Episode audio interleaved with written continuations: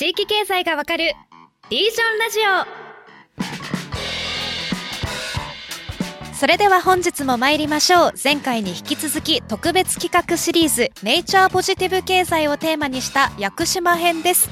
ゲストには株式会社バイオタ代表の伊藤康平さんと次年代表の羽崎大地さんをゲストにお迎えしています。今回もよろしくお願いします。よろしくお願いします。はいというわけで、えー、今回は、えー、前回に引き続いてこのネイチャーポジティブ経済って具体的に何なのっていう話をですねあの屋久島でまさにその領域に関わってらっしゃるお二人と一緒に、えーと、話していきたいというふうに思います。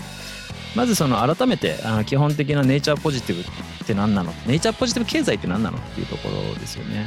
えーとまあ、今まさにその日本でも環境省とか、えー、政府が中心となってですね、まあ、ネイチャーポジティブ経済のそこに移行していく戦略みたいなものを策定したり、とかしているタイミングなんですけれども、まあ、すごくそのビジネス面に絞ってですねざっくり言うと、まあ、2030年にネイチャーポジティブの関連するビジネス、えー、例えばまあエネルギーだったりとか、まあ、インフラ環境建設あとは海洋、まあ、食料とか、まあ、一次産業系とか、まあ、そういったもの全部ひっくるめてざっくりビジネス機会の創出、えー、経済効果っていうあのキーワードで言うと、まあ、125兆円の経済効果をもたらす可能性があるという試算が、まあ、出ているという発表があるんですね。これ日本一国でなんでも世界だとも、まあ、その何倍何百何十倍という規模の経済効果があるっていうのが、まあ、一応言われているんですけど、まあ、この経済効果って何ぞやっていう話はですね、はい、前回あの 以前も我々のあの番組でやってまして、はい、あのあんまり信憑性のある数字じゃないよねっていうところは正直言わないといけないみたいなありましたよね。そうなんですよね。はい、まあ思っているんですけれども、はい、まああの世界的にはその、まあ、さっききあの前編の締めで伊藤さんも言ってくださった通りですねその自然資本っていうところが、まあ、人間のその社会の経済活動の、えーとまあ、すごいベースを支えている基盤であると。でそれがざっくりあの金額に換算すると年間44兆ドルっていうふうに言われてるんですよね。だこれを失わずにああの、まあ、搾取することなく、まあ、その持続的な形に変えていくっていう、まあ、ことこれ自体はまあなんとなく、まあ、イメージはできるのかなというふうに思ってます。ただですねやっぱりその経済効果っていう目標もちょっとあれですしじゃあどうやったら生物多様性って増えんの、うん、えー、ネイチャーってポジティブになるの、うん、みたいなところでやっぱりよくわからないよねっていうところで、うん、一応具体的な数値目標があるんですよね。でそれがあの30 by 30という、まあ、一応目標になっていて、まあ、2030年までに陸と海で健全な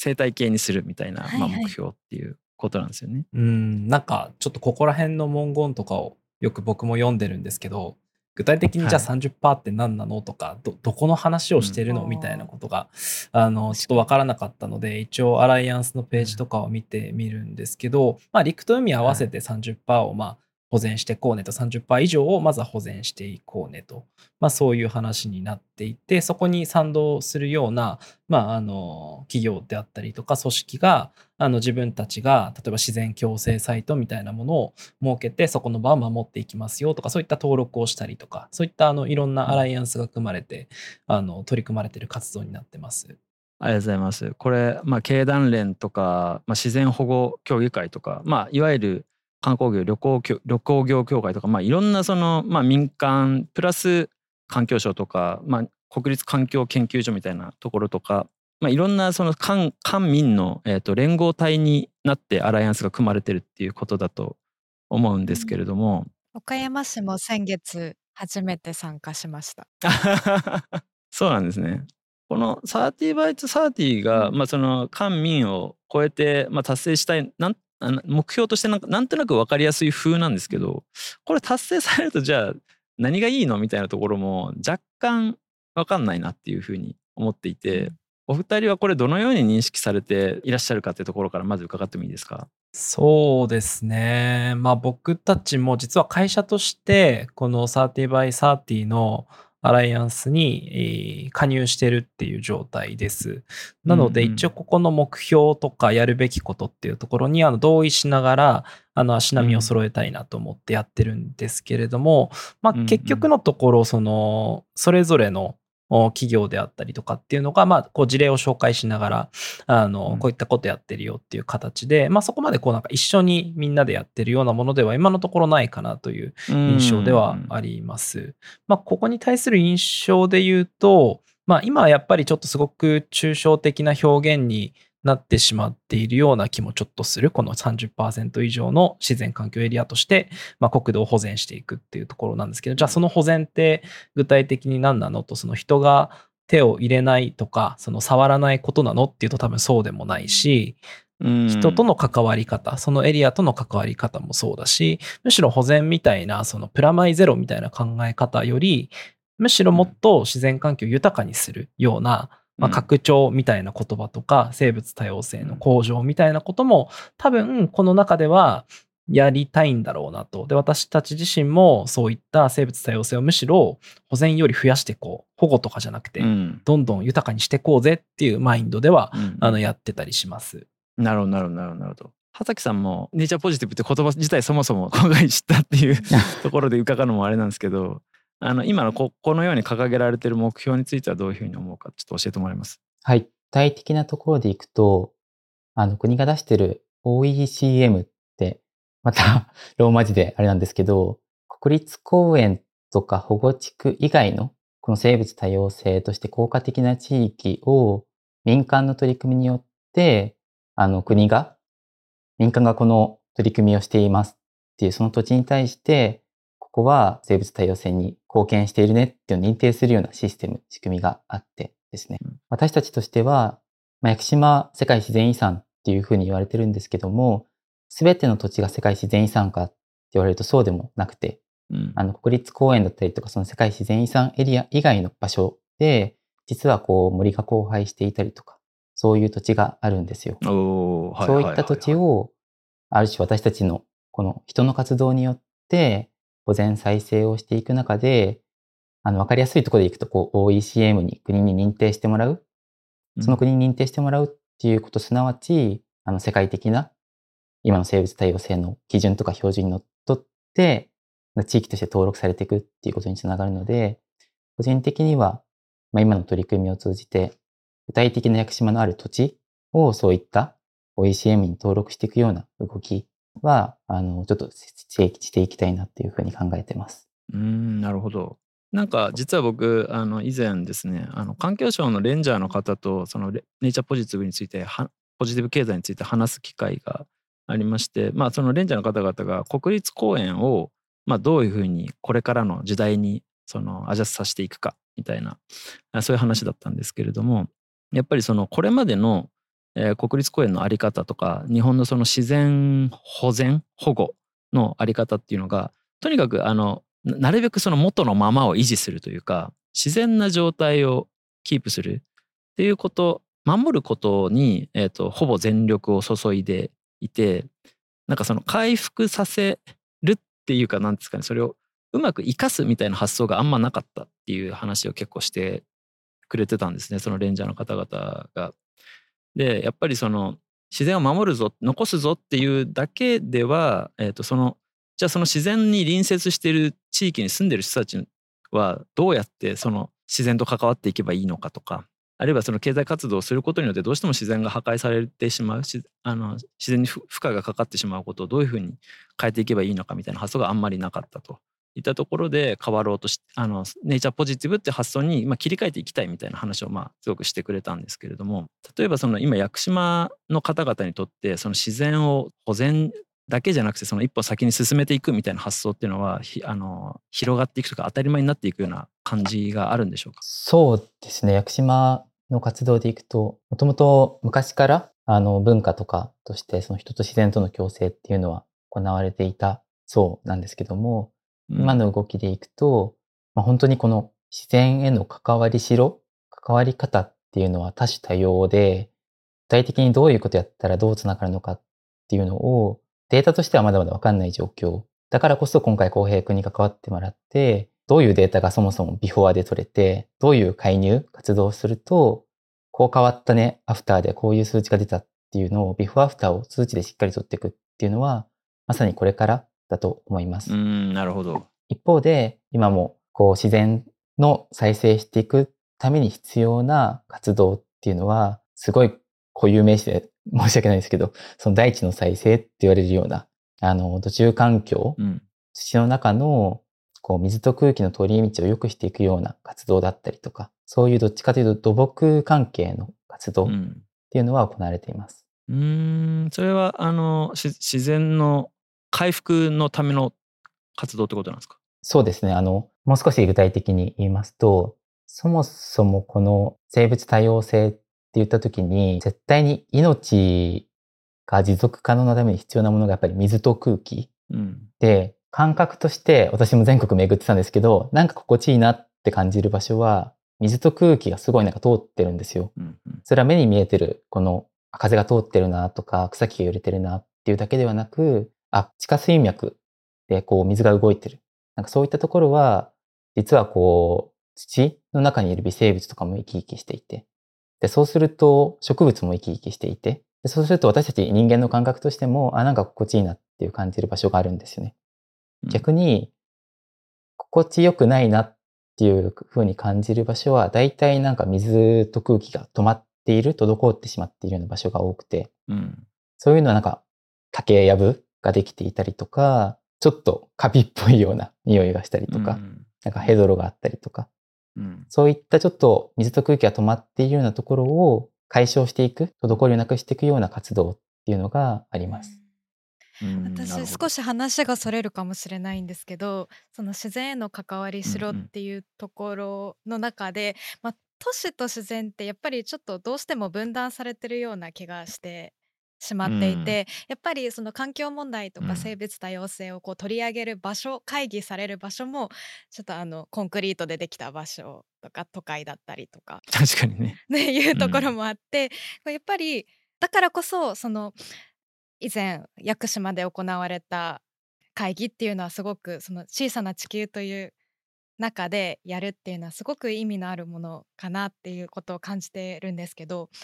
うん、とはいえその都市と人と自然はこうどうこう交わってつながっていけばいいのかっていうところは葉崎さん伊藤さんはどんなふうに考えてらっしゃるのかなと思いました。そうですね。なんかその、まあ、都市と自然がやっぱ分けられがちっていうのは、まあ、これまでも結構問題視されてるようなあのことかなと思いつつ、ただなんかそれって、まあ、自然をどう定義するかとかどう解釈するかみたいな話なので、なんかちょっと見方を変えるのも重要かなと個人的には思っていて、というのも例えば都市で作られる建築物とか、まあ、そういったものもなんだろうなある種まあ、石とか、まあ、岩とかもそうだし、木とかも、もともとはこう、自然環境からあそれをうまく形を変えて都市というものに、まあ、インストールしてるっていうことがあのあるかなと思います。もちろん食とかもそうだと思うし、うん、まあ、いろんな私たちがこう形成しているようなカルチャーみたいなものは、まあ、少なくともそういった自然環境から取ってきてるって考えると、まずは都市に森があるとか植物がないとかっていう話で、都市と自然を切り分けるんじゃなくてこの都市が形成されてる構成要素みたいなものそれをこうなんだろうなトレースしてくるとなんか意外とそれは森につながってたりとかなんだろうなそういった自然とつながってるよねっていうことで、まあ、そういう意味で広い意味で自然をどうこれこれまで僕たちは都市の中でも使ってきたのかっていうことはあのまず考えるべきかなと思いますね。ただそれを都市の中でずっと考えてても難しいから、まあ、屋久島とかそういった自然が多い場所でそういった疑問っていうところを、あの向かい合うっていうのもすごく素敵なんじゃないかなと個人的には思ってます。確かにその都市今私たちが生かされてるのは自然のおかげだっていうのはあの葉崎さん先ほど当たり前の感覚だったっていうふうにおっしゃってましたけどなかなかその感覚って持ってる人も少ないんじゃない多くはないんじゃないかなというふうに思っていてだからこそその森に行って山に行って気づきを得るっていうところがまず個人としてできるファーストステップなのかなっていうふうに気づかされました。いや確かにねあのうん屋久島行ってなかったらあんまりリアリティ持ってうん。ネイチャーポジティブとかってなんかうん。考えなかったかもしれないですね。あの東京あの都市部にだけ暮らしてるとうんうんまあやっぱりあんまりそのリリアリティがないというか上流でなんか言われてるなぐらいの 感じであのうん。自分とは関係ないって思ったかもしれないですけどでも今日あのさっきのあの伊藤さんの話とか聞くとまあ別に都市部にも自然がないわけじゃないなとかあのちょっと視座が変わる体験っていうのはあの別に必ずしも地方に行かなくてあその自然の中に飛び込んでいかなくてもできるんだなっていうふうにはちょっと思いますね。なるほど。それをこう意識ししていけるかどうかっていうところもそうですね。大事なんですかね。うん。そうですね。そこ結構難しいなと思ってまして、浩平君言うように、都市の中にそもそも自然、資本っていうのを増やしていくっていうのが一番できたらいいなと思うんですけど、まあこの都市に暮らしている中でなかなかそこの感覚が生まれてこないとか気づけないっていうのは正直そうだなっていうふうに思っていて、うん、でも一方でどういう機会にその感覚が芽生えるかっていうと、郷さんおっしゃってくださったみたいに旅っていう機会だなっていうふうに思ってまして、うん。例えば、これ面白いのが友人が屋久島に来てくれた時に話してたんですけど、普段東京にいて、で、東京にいる時は全くそういうサステナブルとかそういうの興味ないし、取り組みとかにも別にあれなんですけど、屋久島に来た時になぜか、なんかこのままただこの土地を訪れて消費するだけだと、なんか違和感があるっていうのを話してくれて、あ、それは面白いなっていうふうに思って、まあ、データでもちょっと調べてみると、あの、booking.com ってあの、ホテルとか予約するサイトが2023年、なんかサステナブルトラベルに関する調査をしてみると、世界だとこう76%の人がこう、よりサステナブルな旅行をしたいっていう回答をしていて、日本の旅旅行者はちょっと少ないんですけど、56%。で、正直この56%も私は多いなっていうふうに思ったんですよ。普段こんなサステナブルに関して日常で意識すること多分5%未満なんじゃないかなっていうふうに正直思っていて、でもこう旅をするってなると、なぜかこうサステナブルっていうことに意識が向くっていうのは、なんでだろうっていう疑問とともにすごい可能性があるなっていうふうに感じました。そういったその僕らがあのいつもと違う視座をで自然との関わりを考えたいっていう、まあ、ニーズがうん。生まれてるんだとしたらその 本当に56%あるかどうか微妙だなっていうのはあ れですけど。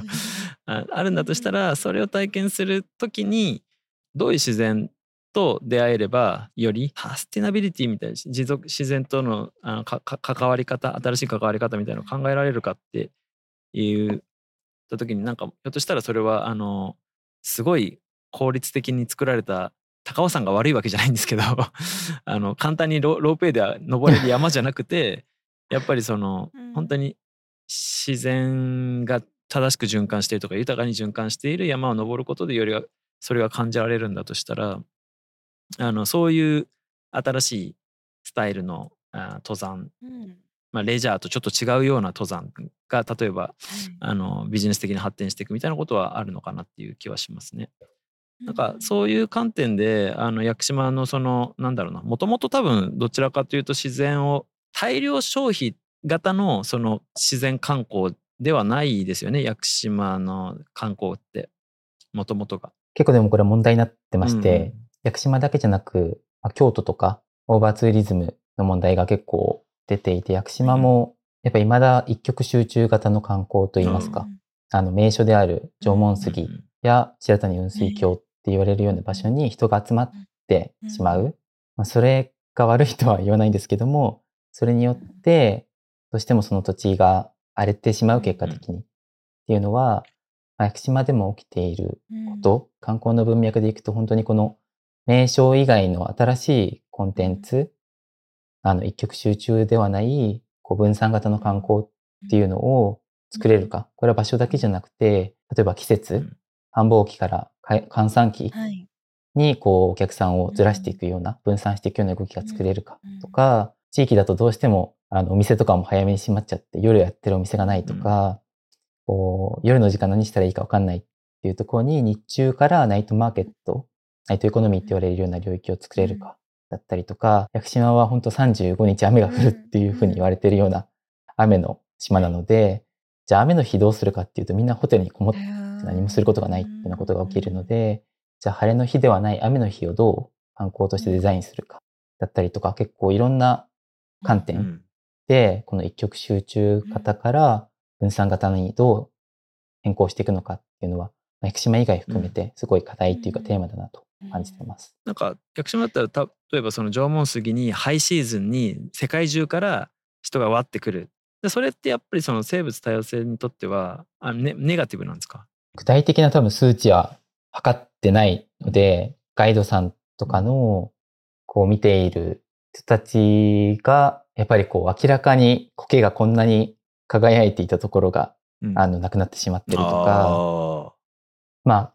効果が見えなくても人が踏み、踏んでいる。だけで地面が固まってしまう、ん地面が固まってしまうっていうことが、さっきの水と空気の通り道が悪くなってしまう循環を妨げるん。だがっていたりとか、そうか。なるほど。自然にはやっぱ一定のキャパがあってその一極集中だとそれがまあそれを超えてしまうみたいなことが起きると、まあ、自然にとってはネガティブなあの観光になっちゃうことが起きる。だからそれそうですね。何事も過剰摂取は良くないですよね。確かにはまあそう考えると本当にその観観光業あ自然が資本が多いエリアはその環境の在り方を変えていかなきゃいけないみたいなことが起きるし、えー消費者側も自然をを体験するにしてもその体験の仕方を変えていきたいというふうに考えていく,、必要が、まあ、出てくるみたいな、まあ、そういった形で需要と供給に変化が起きるっていうことが、まあ、今後、まあ、そうなっていくべきだ行きたいなみたいなことはかなっていう気がするんですけど観光地側としても考えていかなきゃいけないことになってるっていうことですかね。そうですね。ビジネスって観点で言うとすごいチャンス、機会でもあるなというふうに思ってまして、それはまあインバウンドが大きいんですけども、世界の国際観光客数っていうのが2030年、確か18億人とか、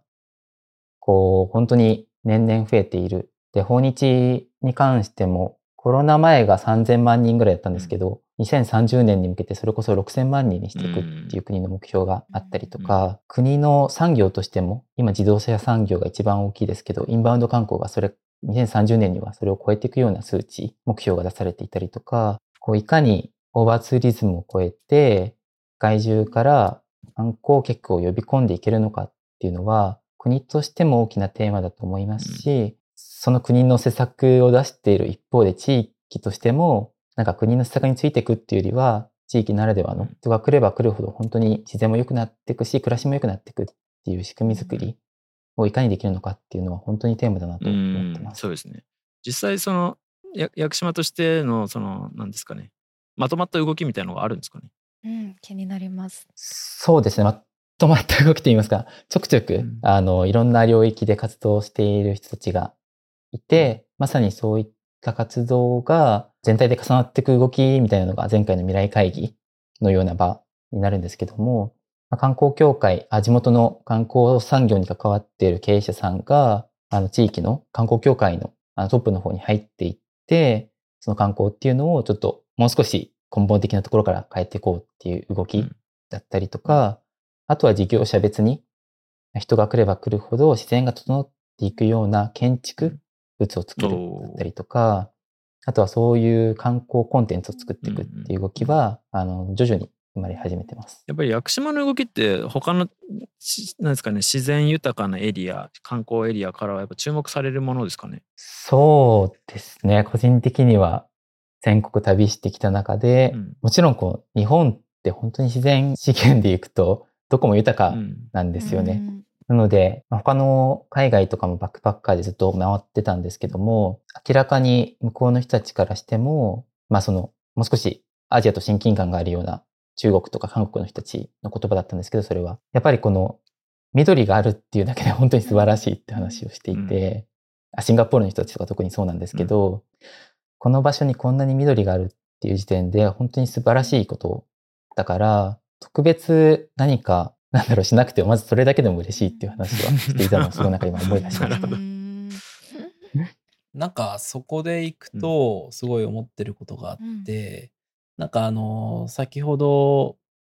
大地君挙げてくれたようなあの旅行の中でサステナビリティみたいなところどれだけ重視するかみたいなところであんまりこう日本人の比率が多くないみたいな話もあったと思うんですけど、まあ、やっぱりこう自然がたくさんある場所だと自然のまあ希少性みたいなものがまあ軽んじられちゃうというか、まあたくさんあるよねってなった時に、なんか日本人全体が自然環境に対する、なんだろう、危機意識がないかもみたいなのは、そんな気もすごいするなって気はしてるんですけど、なんか希少性とかっていう観点で考えると、まあ屋久島って人に対しての、なんだろうな、人的資本とか人工資本に対しての自然資本の量が圧倒的に高いじゃないですか。で、そういった場所って、ある種自然はまあ、希少じゃないとも言えるかもしれない。で、その一方で、東京みたいな場所って、まあ、人的資本、人工資本と自然資本の比率って、圧倒的に人工資本、し人的資本の方がお多いわけですよね。うんってなった時に、まあ、都市部の方が自然っていうのは、まあ、希少性が高いと。なんかそう考えると、まあ、希少性が高いものが市場の中でこう、高値でこう取引されるような今の世の中で、都市部の人たちが自然をなんか重要視しない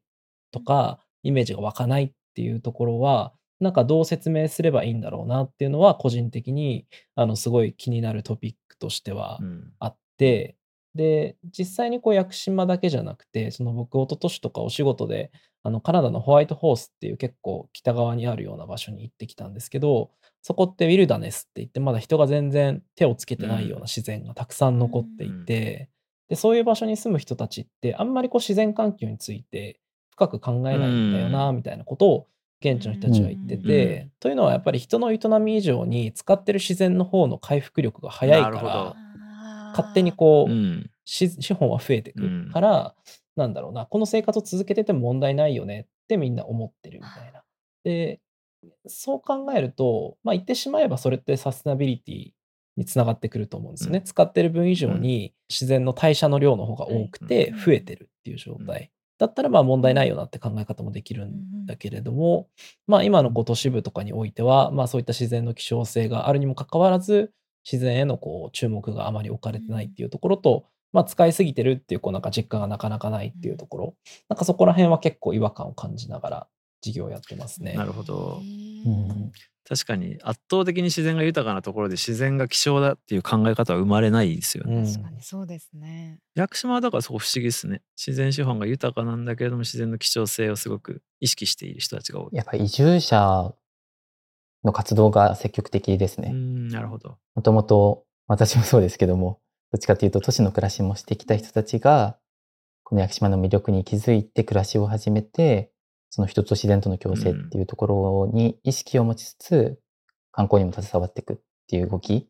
が生まれやすい。土地、構造にあるのかなと思いますひょ。っとしたら、まあ、今の伊藤さんの話もあに聞いても思ったんですけど自然のまあそのネイチャーポジティブみたいなことそもそもそれ自体がすごく都市生活者的な発想だったりむしろ都市生活者の動きの方が影響が大きい、えー自然の資本の豊かな地域の人たちがどうどう動くかではなくてむしろ都市で暮らしている側の人間がどう動くかの方が影響が大きいことなのかなっていうのをあの思ったですね。そうですね。なんか今って三大都市に人口がかなり密集してきていて、都市に住む人たちの人口って増えてると思うんですけど、そう考えると自然資本が貴重な場所に人が多くなってる。それってつまり自然を貴重だと思う人が増えてるうんとも、なんか理論的には考えられそうだけど、じゃあ実際そうなってるのかどうかっていうのは正直僕はわからないんですけど、まあ少なくとも若い世代とか僕らみたいな20代中盤とか、もうちょっと若い世代の人たちの話聞くと、まあその自然資本みたいなものとか、まあどう持続可能にこうものづくりしていくかみたいなところは、なんかベースとしては持っていて、でそこからじゃあどどう自分のユニークさを出していくかみたいなことをよく、なんだろうな、じ議論の前提として話してたりするので、うんなんかこのままの流れで非常に僕は問題ないんじゃないかなって思う時もありますね。なるほど。それちょっとそろそろお時間もいい感じになってきているので、えー、とちょっと今のその都市の人と自然との関わり方みたいな話また次回もう少しあの突っ込んであの話できればと思います。はい。ではこのお話の続きは次回ということでリージョンラジオ本日はここまでとなります最後まで聞いてくださったリスナーの皆さん本日もありがとうございました。それでは伊藤さん、葉崎さん本日はありがとうございました。また次回もよろしくお願いします。おしまいに番組からお知らせです。番組ではリスナーの皆さんからのご意見ご感想をお待ちしています。ぜひハッシュタグリージョンラジオでツイートいただけると嬉しいです。次回も地域経済の未来についてディープに学んでいきます。またお会いしましょう。